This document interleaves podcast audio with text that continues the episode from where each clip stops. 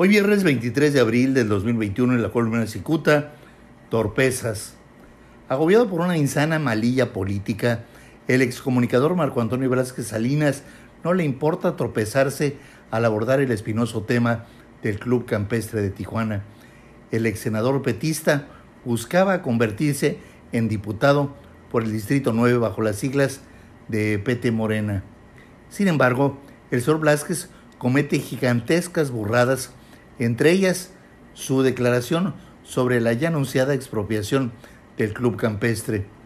Este hombre dijo el lunes que las controversias sobre esa expropiación deben resolverse por la vía política. Don Marco comete un error garrafal al referir lo anterior porque esa resolución se tendrá que dar por la vía jurídica. Con esa postura, la visión que ofreció fue interpretada como una invitación al gobernador Jaime Bonilla Valdés para que dé marcha atrás a esa expropiación.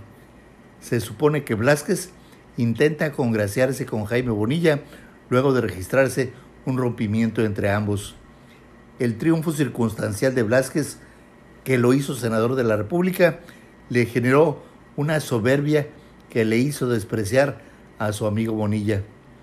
Nunca esperó que al paso de los años su amigo se convertiría en gobernador, mientras él sería un personaje apestado en todos los ámbitos, el ámbito político y el ámbito social.